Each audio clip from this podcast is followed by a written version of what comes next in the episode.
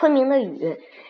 林坤要我给他画一张画，要有昆明的特点。我想了一一些时候，画了一幅右上角画了一片倒挂着的浓郁的仙人掌，末端开出一一朵金黄色的花，左下画了几朵青牛菌和牛肝菌。嗯嗯，昆明人家常于门头挂仙人掌一片以辟邪，仙人掌悬空倒挂，尚能存活开花。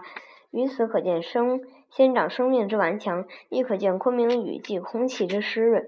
雨季则则有青头菌、牛肝菌，嗯，味极鲜于。我想念昆明的雨。我以前不知道有所谓雨季，雨季，直到昆明以后才有具体感受的。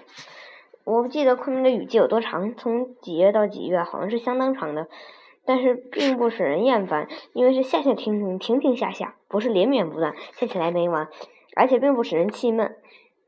我觉得昆明雨季气压不低，人很舒服。昆明的雨季是明亮的、丰满的，使人动情的。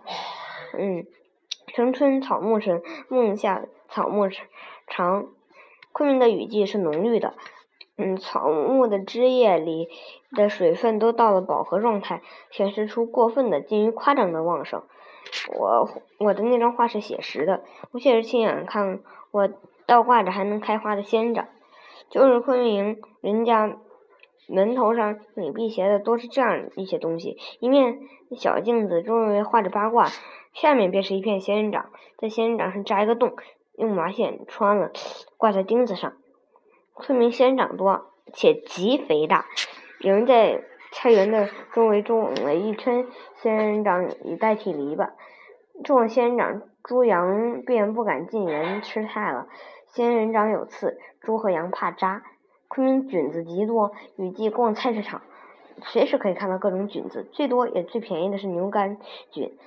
牛肝菌下来的时候，家家饭馆卖炒牛肝菌，连西南联大食堂的桌子上都可以有一碗。牛肝菌色如牛肝，滑嫩鲜香，很好吃。炒牛肝菌需多放蒜，否则容易使人晕倒。青头菌比。牛肝菌略贵，这种菌子炒熟了还是浅绿色的，格调比牛肝菌高。菌中之王是鸡枞，味道鲜浓，无可方比。鸡枞是名贵的山珍，但并不珍贵的惊人。一盘红烧鸡枞的价钱和一碗黄焖鸡不相上下，因为这东西在云南并不难得。有一个笑话，有人从昆明坐火车到成贡，在车。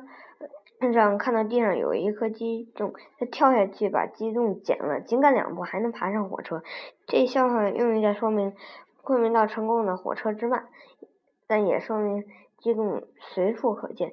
有一种菌子中吃不中看，嗯，叫做干巴菌。乍看那样子，真叫人怀疑这种东西也能吃。颜色深褐带绿，有点像一堆半干的牛粪。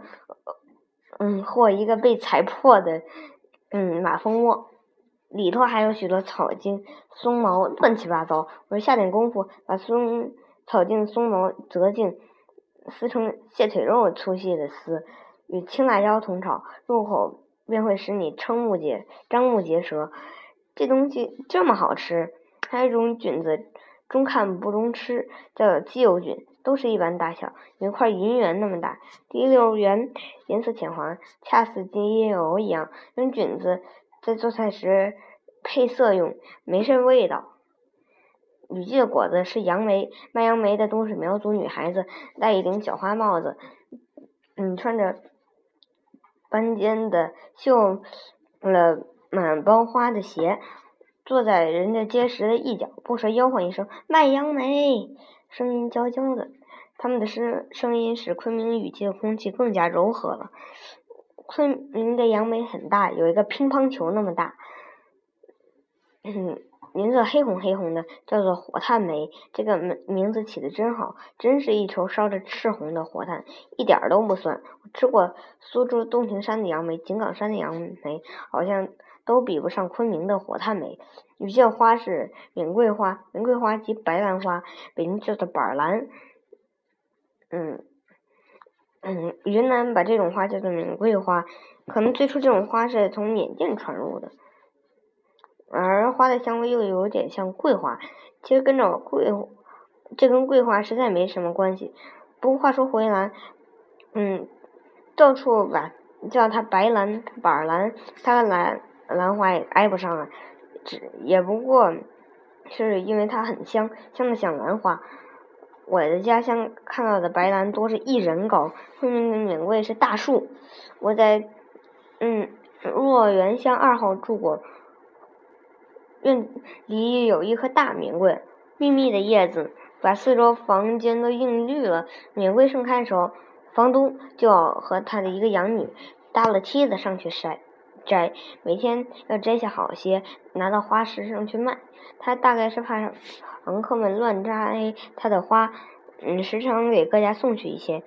有时送来一七寸盘子，里面摆的满满的缅桂花，带着雨珠的缅桂花使我的心软软的。不是怀人，不是思乡，雨有时会引起人一点淡淡的乡愁的。李商隐的《寄夜雨寄北》是为许多酒客的游子而写的。有一天我在，嗯。积雨少住的早晨，和德西从联大新校舍到莲花池去，看到池里满池清水，嗯，看了着笔修泥状的陈圆圆的石像，嗯，雨又下起来，莲花池边有一条小街，有一一个小酒店，我们走进去，要了一碟猪头肉，半斤柿酒。坐了下来，雨下大了。院酒店有几只鸡，都把脑袋反插在翅膀下面，一只脚着地，一动不动的在檐下站着。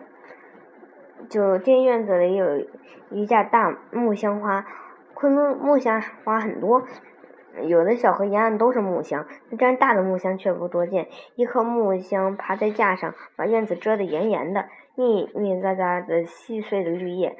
数不清的半开的白花和饱胀的花骨朵，都被雨水淋得湿透了。我们走不了，就这样一直坐到午后。四十年后，我还忘不了那天的情味，写了一首诗：莲花池外少行人，野店苔痕一寸深。浊酒一杯天过午，木香花湿雨沉沉。我想念昆明的雨。